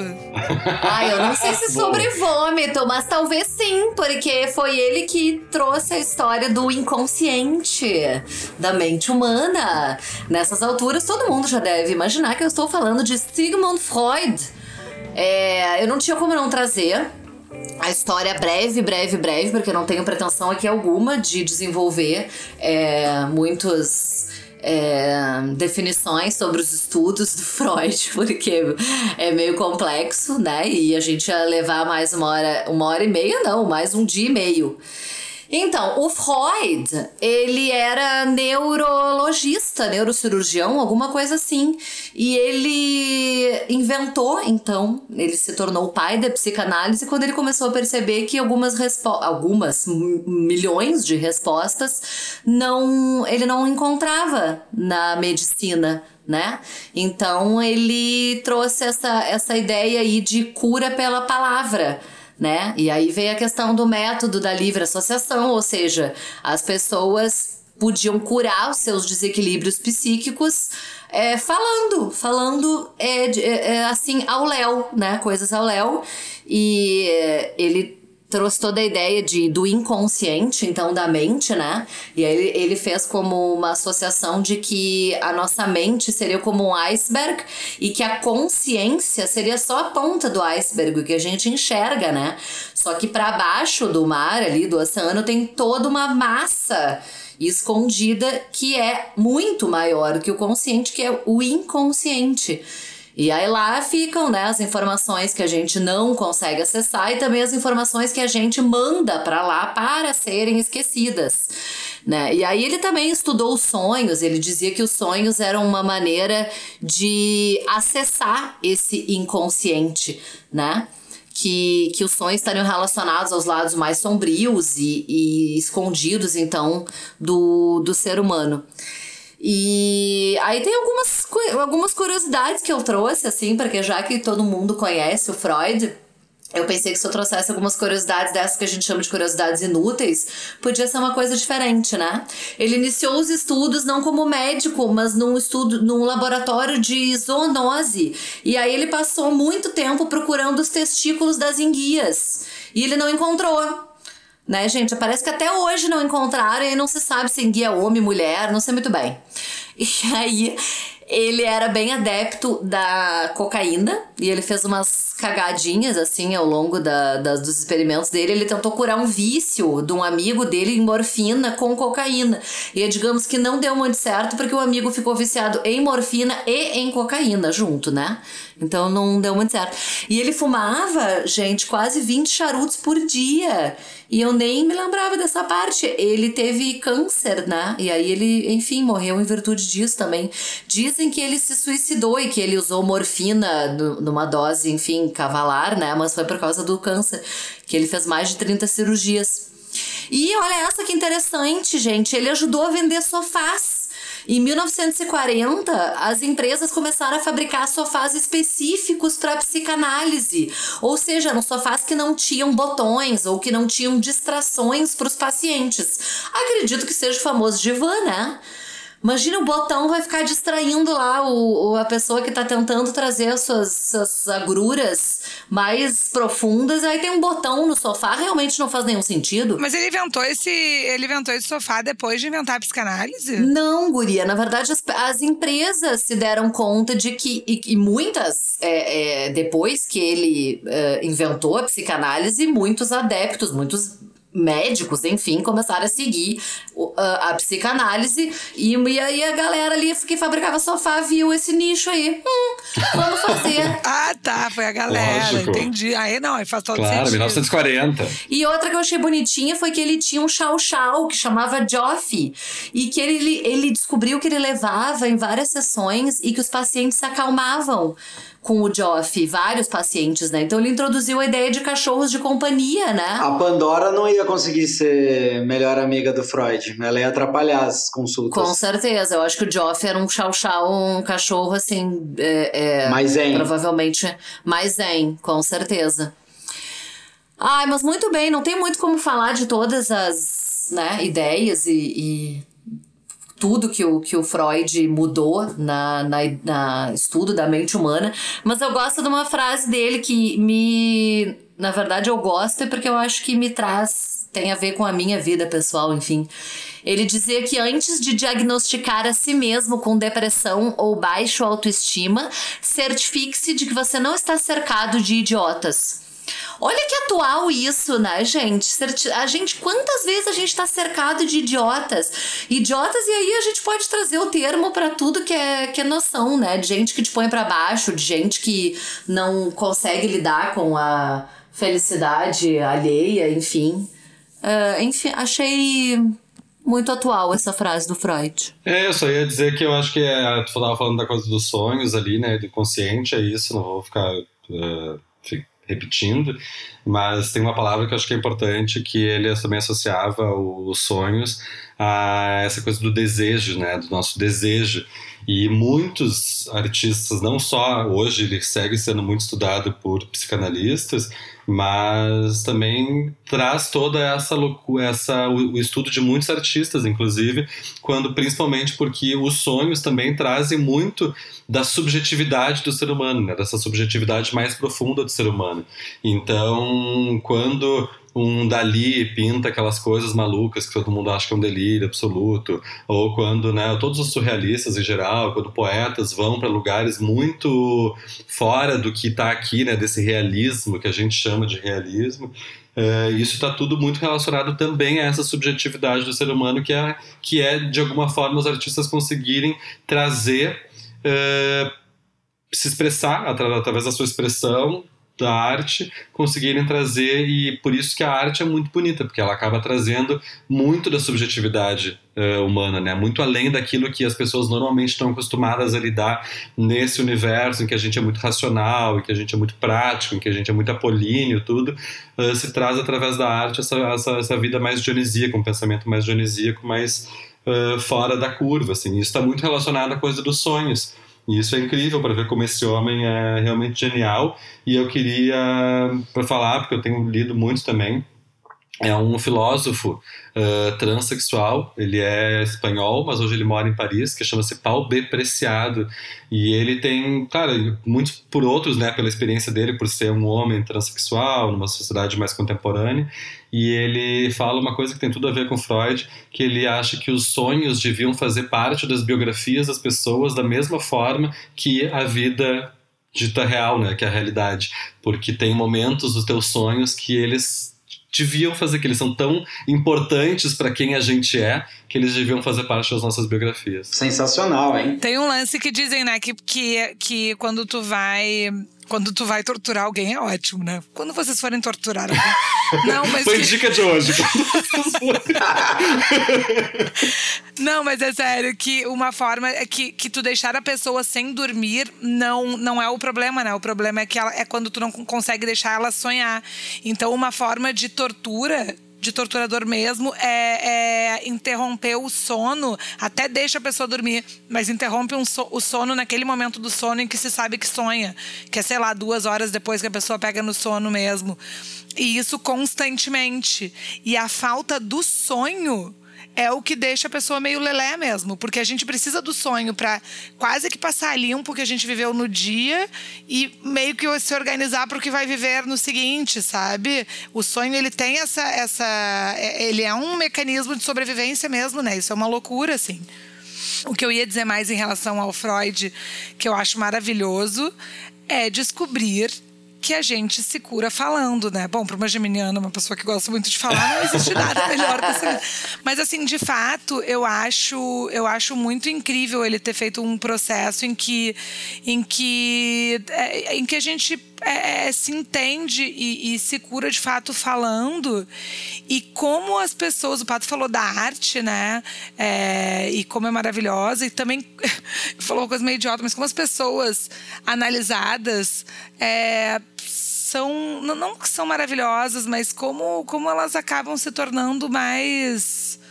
É, enfim, não, consigo explicar, mas, mas as pessoas, todos deveriam fazer análise, é isso que eu quero eu dizer. Eu acho que tem uma outra posição no mundo, né? Quando a gente faz análise, assim, tu te coloca no mundo de outra.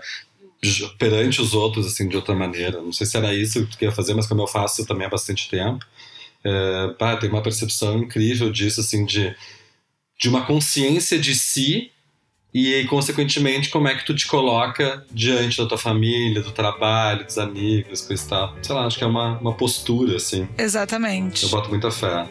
Isso aí. Então tá, gente. Então encerramos nossa parte inconsciente.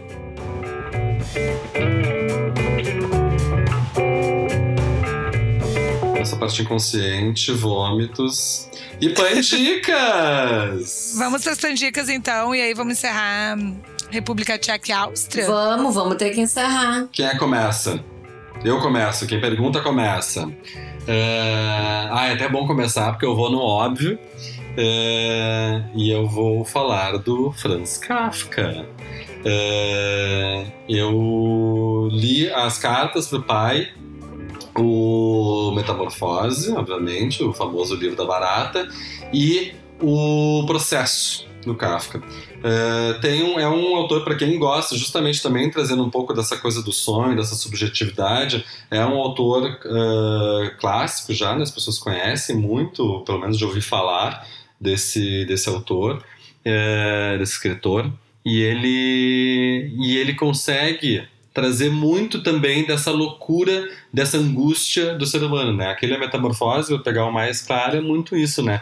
É a posição de um menino numa família opressora e essas uh, de uma sociedade. Então, as angústias daquilo e aquele menino que se transforma em barata e as pessoas lidando com aquilo, com a vergonha dele estar se transformando numa barata e as cartas para o pai ele tinha também, né, muitos complexos com o pai, a coisa da U metamorfose mostra, acho um, um pouco isso também da relação desse menino que se transforma com o, com o pai. E nas cartas para o pai, para mim, acho que é um dos, um dos livros mais bonitos é, tinha vontade de ler de novo até, eu fui atrás em função do nosso programa hoje aqui, mas eu me lembro de ser um dos livros que acho que também para um jovem homem como eu uh, que amo meu pai, mas uh, enfim, acho que são todos, gente, todos nós temos as nossas questões e, e ver um grande escritor colocando em palavras e em palavras fora desse comum uh, do desse realismo, de fora do comum da coisa que vai que, que te leva para um outro universo é, é genial. Então, minhas dicas é leiam Franz Kafka. Uh, e tu, Edu? Então, a minha dica, gente, ela é, ela é meio senso comum, mas eu nunca tinha pensado nisso. Foi minha mãe, que minha mãe, ela visitou Praga há muito tempo atrás, e eu falei para ir no, no, no, nascer do sol, na ponte Charles Bridge, para tirar fotos. E ela falou para mim: minha mãe é uma pessoa totalmente diurna. Ela não sei nem porque ela tem essa dica. Porque ela falou: filho, a única vez que eu mais gostei de Praga foi quando a gente estava voltando no restaurante já era tarde, a gente passou na ponte de noite. E eu imagino de noite, para o meu pai e para minha mãe, umas 11 horas, 11 e meia, vai, se eles estavam empolgados aquele dia. Eu com o Thiago, a gente saiu de, uma, de, um, de um pub e fomos para a ponte Charles Bridge umas três e meia da manhã. Então, nessa hora, só que eram dois homens, né? Eu não, não, não, não posso me, me atrever a falar para duas meninas irem. Apesar de eu não ter sentido nada em Praga, mas eu não, não sou mulher, então eu não, não consigo ver se existe esse, essa possibilidade de perigo. Mas à noite pra gente, a gente ficou ali, fumou um cigarro, tava aquela paz na ponte, não passava quase ninguém, a gente conseguiu ver todas as estátuas, aí a gente parou pra, pra, pra ficar conversando e foi muito agradável, porque a gente teve aquela ponte praticamente só pra gente e num dos lugares mais visitados do mundo. Então, sai da balada e dá uma passadinha na ponte que você não vai se arrepender. E aí, Rafa, e você? Gente, eu fiquei pensando o que, que eu fazia de pandica, e aí eu me lembrei uh, de um lugar muito legal que a gente foi. É, como a gente falou já ao longo de todo o episódio, eu e o Edu não fomos embalada, né? Porque a nossa vida de Overlander não é bem condizente com balada e acordar tarde e ter ressaca morando no carro. E eu também sou preguiçosa e também não curto tanto assim ir pra balada, prefiro ir pra bar beber. Eu tô aqui me justificando, não sei porquê também. E, e é um, um bar, gente, um bar super diferente. O nome é meio impronunciável, tá? É Zorkovna. Mas depois a gente escreve é um bar meio. Uh, uh, Praga tá cheio desses bares diferentes, eles chamam de underground, né? É, tu entra numa portinha assim. É, é, gente, sei lá, não, não parece. A, a rua era uma avenida, mas a portinha parecia que tu tava entrando num. Sei lá, num, num beco, num, num daquelas portinhas velhas assim. E aí abre-se um mundo lá dentro. Tem uns três andares, eu acho, de bar, com uma decoração extremamente psicodélica. Uh, tinha uns andares que tinham uns beliches, as pessoas escalavam os beliches para sentar em cima. O problema do beliche é ter que buscar cerveja e aí subir e descer, né? Mas assim, é, umas mesas de pimbolim antigo. E, e as pessoas pichando, as próprias pessoas podiam fazer desenhos e, pichar, e pichar as paredes do bar. E com muito, muito louco o bar mesmo, super é, diferente do usual. E cerve meio litro de cerveja, um dólar, acho que tá valendo, né? Luísa, qual é a tua pandica? Tenho duas pandicas, uma de cada lugar. Da República Tcheca, eu tenho Cartas a um Jovem Poeta, do Hilke. Confesso que nunca li nada do Hilke. As cartas? Li, li, as cartas, é. Ah, eu aqui, também. bonitinho, piquitito. É, ele é micro, ele é. São várias cartas que o Hilke escreveu para o Franz Capus, que eu não sei exatamente, que é um jovem que queria ser poeta. E ele escreve. É, para ele se corresponde, né, com esse com esse jovem. É, só que, assim, apesar do nome ser cartas a um jovem poeta e teoricamente, né, o conteúdo das cartas é, é fosse sobre, sobre como ser um poeta ou algo assim, elas falam sobre diversas outras coisas. Então ele fala sobre solidão, ele fala sobre ironia, sobre criatividade, sobre amizade. É muito bonito. E assim, tu, a gente nem lê as cartas que o, que o Capus manda para ele de volta, mas não precisa, assim, as cartas dele são lindas, né? Então é tão bonitinho. E aí, tanto que ele gerou um monte de livro, né? Que hoje em dia tem cartas a um jovem ator, cartas a um jovem tudo existe hoje em dia, mas certamente nenhum como esse. Então, Cartas a um Jovem Poeta é muito fofo e se lê em 10 minutos, eu acho, sei lá. Muito rápido, ele é muito pequenininho mesmo. E aí, sobre Viena, nunca fui, mas é lá que se passa um dos meus filmes favoritos no mundo, que é Antes do Amanhecer, que eu amo. Amo, amo, amo, amo. É, é um filme que, que conta a história de um americano e uma francesa que se encontram no trem rola uma conexão ali e ela acho que é ela que oferece para ele para pular do trem não é ele que oferece para ela para pular do trem e e passar e aí eles passam a noite caminhando por Viena e conversando. E o filme é só isso, é os dois caminhando por Viena e conversando. Mas ele é tão lindo. É, é, é com Ethan Hawke e a Julia Delpy, que é francesa mesmo. Nem sei outro filme que ela fez, mas eu sou apaixonada por ela nesse filme. Depois rolaram outros dois, né? Tem o Antes do Pôr do Sol e depois o Antes da Meia-Noite.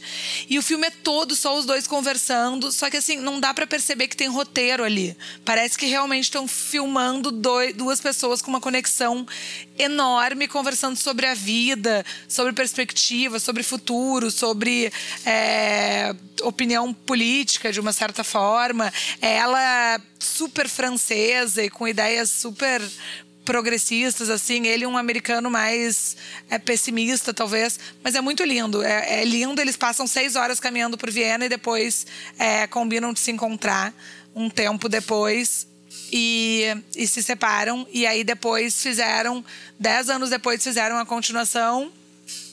E aí, não sei quanto tempo depois fizeram outra continuação, sempre os dois. E aí vai mostrando a evolução dos personagens. É muito lindo. Vejam antes do amanhecer, eu amo. Eu fico com vontade de ver de novo. Eu também. Gente, faz muitos anos que eu vi, eu tava me lembrando agora, mas faz anos mesmo. Eu acho que eu não vi esse filme. Assim, homem às vezes não gosta, porque é muito diálogo, sabe? Não sei se o Daniel ia gostar. Não, eu me lembro de gostar. Eu gostei do filme. Mas eu tinha- fiquei com vontade de ver. de- Eu acabei não falando também da coisa da. Tem a- em Viena tem o Berlina. Berlina não. É o Wiener eh, Festival, que é uma semana de festival de arte contemporânea de, de Viena, que é bem conhecida também. E tem uma Bienal de dança também. Então tem umas coisas legais assim de arte contemporânea. Mas a cidade realmente. Não se vomita. Não se vomita. uma Sabe que eu te perguntei antes de começar o programa, porque eu li, eu tenho, a gente tem amigos nossos que estão dando uma volta ao mundo que eles são de Viena. E eles não amam muito Viena, e eles são de lá. E aí eu te perguntei isso porque ela é considerada uma das melhores cidades para viver, com melhor qualidade de vida, junto com Melbourne, na, na, na Austrália. E eu, sei lá, eu, eu tenho uma piração de que talvez depois, quando acabar a volta ao mundo, um dos lugares que eu gostaria mais ou menos de morar é, ali na Europa, se calhar a gente morar na Europa um dia, seria ali próximo a Viena, próximo a Munique, nessa região meio sul da Alemanha, perto do norte da Itália, das Dolomitas, seria mais ou menos assim. E Viena seria o lugar para pegar aeroporto. Ah, não, Eduardo. Depois do programa de hoje, eu não quero morar em Viena, não. Ninguém vomita na rua, não tem jovem. Eu não quero morar nesse lugar, não, gente. Não, Não, precisa de uma Viena. coisa Vamos mais animada. Viena. Nem Então. Munique. Não, Munique também não, seria os arredores, porque tanto Viena como Munique são muito caros. É. É, Os arredores dela seria mais interessante pra gente. Tá, gente, acho que temos um programa, né? A gente dá spoiler de pra onde é que nós vamos? Por favor. A gente vai finalmente sair da área Schengen e ir pra Croácia, que foi uma nova queridinha dos europeus nos últimos verões. É, total. Todo mundo, foi todos meus amigos que moram na Europa foram pra Croácia. Vocês vão pra aqueles barquinhos ficar em círculo e pular no meio com boias? Não, Não. esse a gente não fez. Não pulamos de barquinho de boia nenhuma, gente. Até porque tava meio frio. Croácia já é Iugoslávia, antiga Iugoslávia ali? Ou ainda não? Croácia é a antiga Iugoslávia. Eu, eu tava até pensando nisso esses dias. A, a Iugoslávia era um baita país, na verdade, porque ela tinha, ela tinha a Eslovênia, tinha é, Croácia, tinha as montanhas da Bósnia, tem Montenegro, que a gente adorou também. Então a Iugoslávia, era, acho que só a Sérvia que não era assim, uou, que demais. Vamos guardar umas informações pro próximo episódio.